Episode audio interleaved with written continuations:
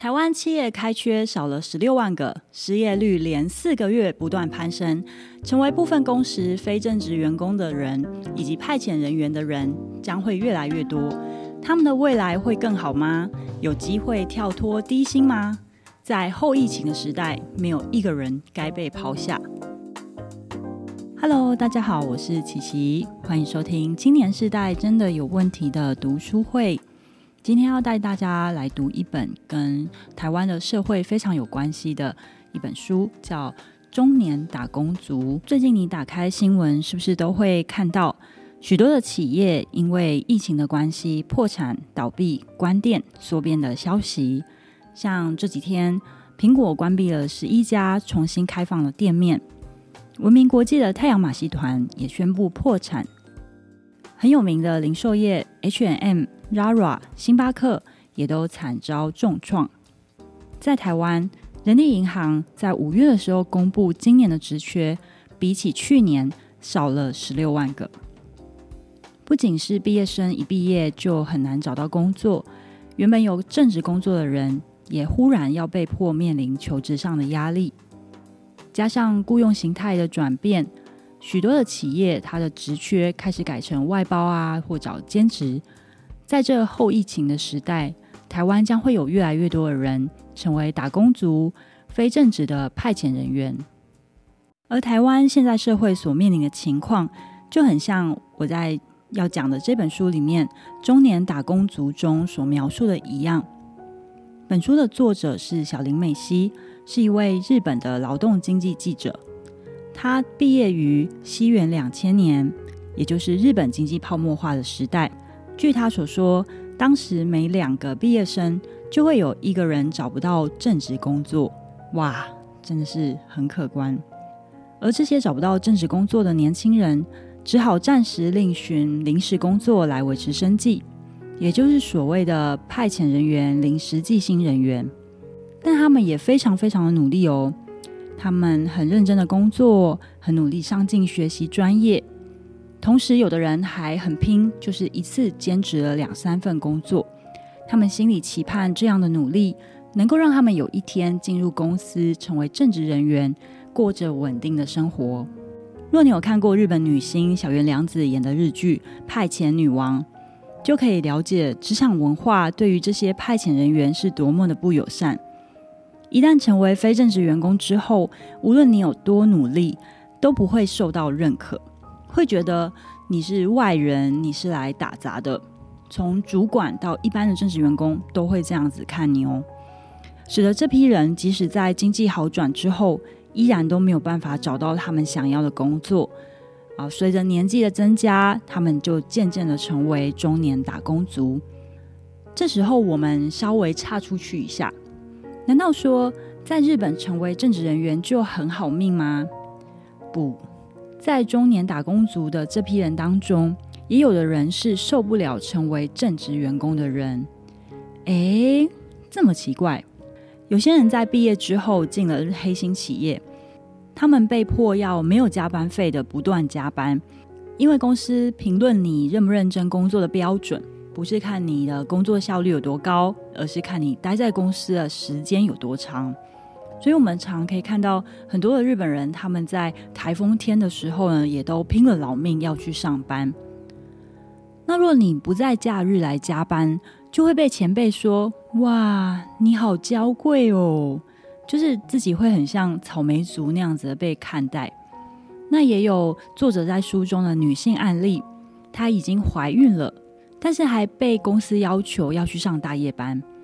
那最后呢，因为她的身体不堪负荷，宝宝就流掉了，就流产了。但是公司知情之后，竟然是对她说：“你都已经是生第二胎了，流产应该没有关系吧？”我们真的是可以，呃，深刻的感受到他们的职场是有多么的严酷。所以在作者采访的案例当中，有许多人真的是受不了了公司的摧残。不是身体出了问题，就是得了忧郁症，不得不辞职在家疗养，呃，被迫成为非正职员工的一员。在台湾，我们也可以看到有许多这样的黑心企业，以及受到摧残不得不疗养的青年们，他们很惧怕再次回到职场上面，但是他们就要开始面临许多打工族的困境。当他们随着年纪渐长，中年打工族面临的困境非常的多，有低薪、过劳、歧视、没有社会保险，且几乎有百分之八十以上的人是没有办法结婚，更别想要买房或是生孩子。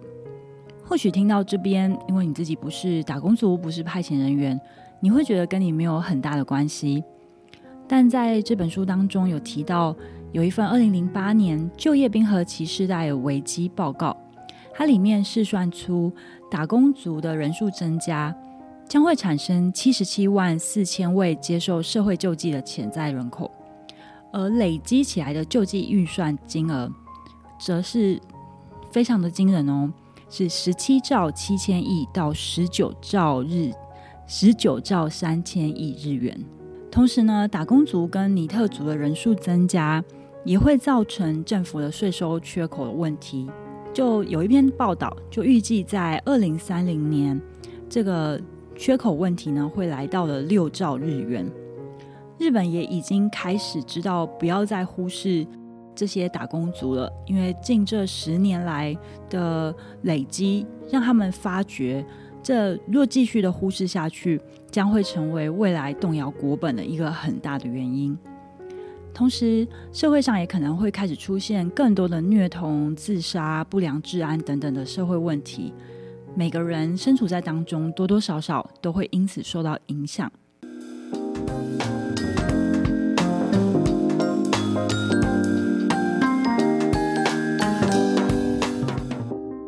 有越来越多的企业家意识到，这样中年打工族的问题会拉大社会的贫富差距，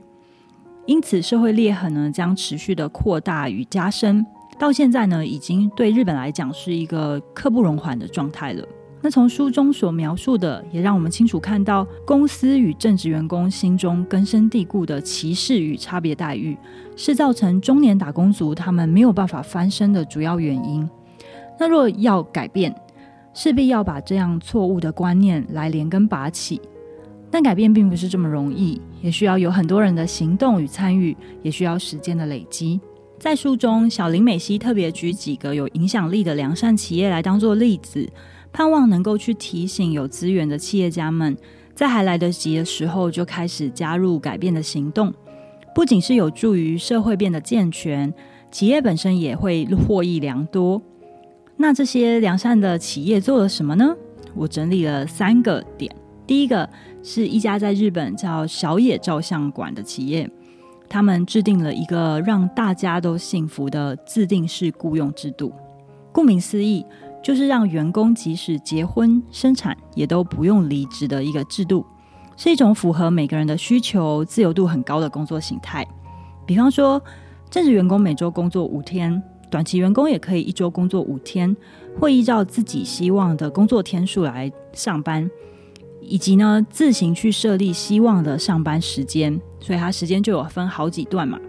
那比方说，员工若需要在上班前送小孩上学，下班后要赶快去接他下课，那他的上班时间呢就可以设在上午十点到下午四点。那同时，小野照相馆也很愿意聘用中年人来回到职场上。他们相信，因为有时间的累积的中年人，他们是更有智慧的来处理许多的事情。呃，在自定式雇佣的这个制度下，不会有人因此在这里工作到崩溃而不得不离职。在友善的环境当中，除了提升员工对公司的向心力，也会让愿意留下来跟公司一起打拼的人变多了。这也成为更多人愿意支持小野照相馆的企业的力量。那我讲的第二个例子是一家叫 Noble Home 的建设公司，它的社长的理念呢是要成为一个培育人才的公司。那该社的社长他相信，员工如果不成长，企业就没有办法成长。所以呢，公司应该要提供员工活跃的舞台跟培训，那这也将成为他们公司的优势。因此，在二零一零年呢，他在公司里面设立了指导员制度，让菜到不行的菜鸟。都有人把屎把尿啊，不是啊，就是有人会来回答这些菜鸟的疑问，以及照顾他们，来提升菜鸟他适应职场的能力，降低离职率。并且他们也在二零一二年制定了工作轮调，积极的执行职位的变动，目的也就是让他们公司里面短期或长期的员工都能够受到专业的训练，来激发员工潜能，培育出未来的干部。第三个呢，一样在讲 Noble Home，只要他们的女性员工怀孕要生孩子，就一定可以请育婴假，请完之后也可以百分之百再回到职场上。所以有一一位 Noble Home 的女职员，她就在请育婴假之后，发现她自己真的很喜欢工作。她呢在做家事跟带孩子，她会更注意家里的人行动的动线，以及呢她自己因为有孩子就改变了对家的看法。所以他在开发新产品的时候，他会更细致的去做设计，于于是有助于企业发展出优良的产品。那这个是企业的部分，那我们自己个人可以做什么呢？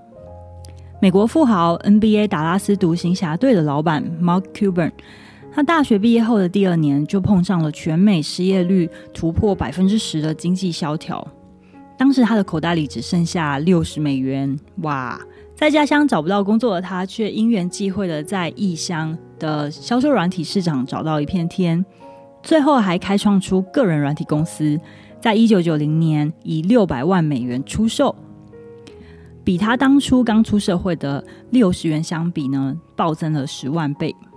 若你本身是被迫成为打工族或是非正职人员，千万不要灰心或是自我放弃。在疫情停机的期间，可以重新的思考，你可以转向发挥的新技能，不断的学习，以及去累积处理陌生问题的应变能力，让自己成为别人愿意给你机会去发挥的人。那若你自己已经是实力派的正职员工，当你身边出现了我们在这书中提到的这些被迫成为非正职的人员，也请你多给他们一些同理心，多一点帮助，多一点机会。他们不是不努力，只是遇到了人生的许多挑战。无论是给予支持鼓励，或是教导他们一些实用的技能，当每个人都尽一点点力在帮助他们，无形之中，我们就在帮助社会来发展健全，而我们也在其中受益。希望我们的这个读书会呢，有带给大家一些激励，还有良善的行动。那在艰困的后疫情时代，在社会当中的我们都能够彼此扶持的。若你喜欢我们的这个读书会的内容，也欢迎订阅我们的音频。那我们会固定的每个月会有一次的这个读书会，然后也会邀请一些来宾，有一些谈话性的内容。那希望可以帮助大家在这个不容易的环境里面得到一些力量。如果你有任何的想法，也欢迎在你看到任何平台下面留言跟我们分享。那我们可以更多了解大家的想法，或是你自己想要看什么，在什么样的议题上想找到解决的方法，也欢迎跟我们分享跟留言哦。那就青年时代真的有问题，我们就下次见了，拜拜。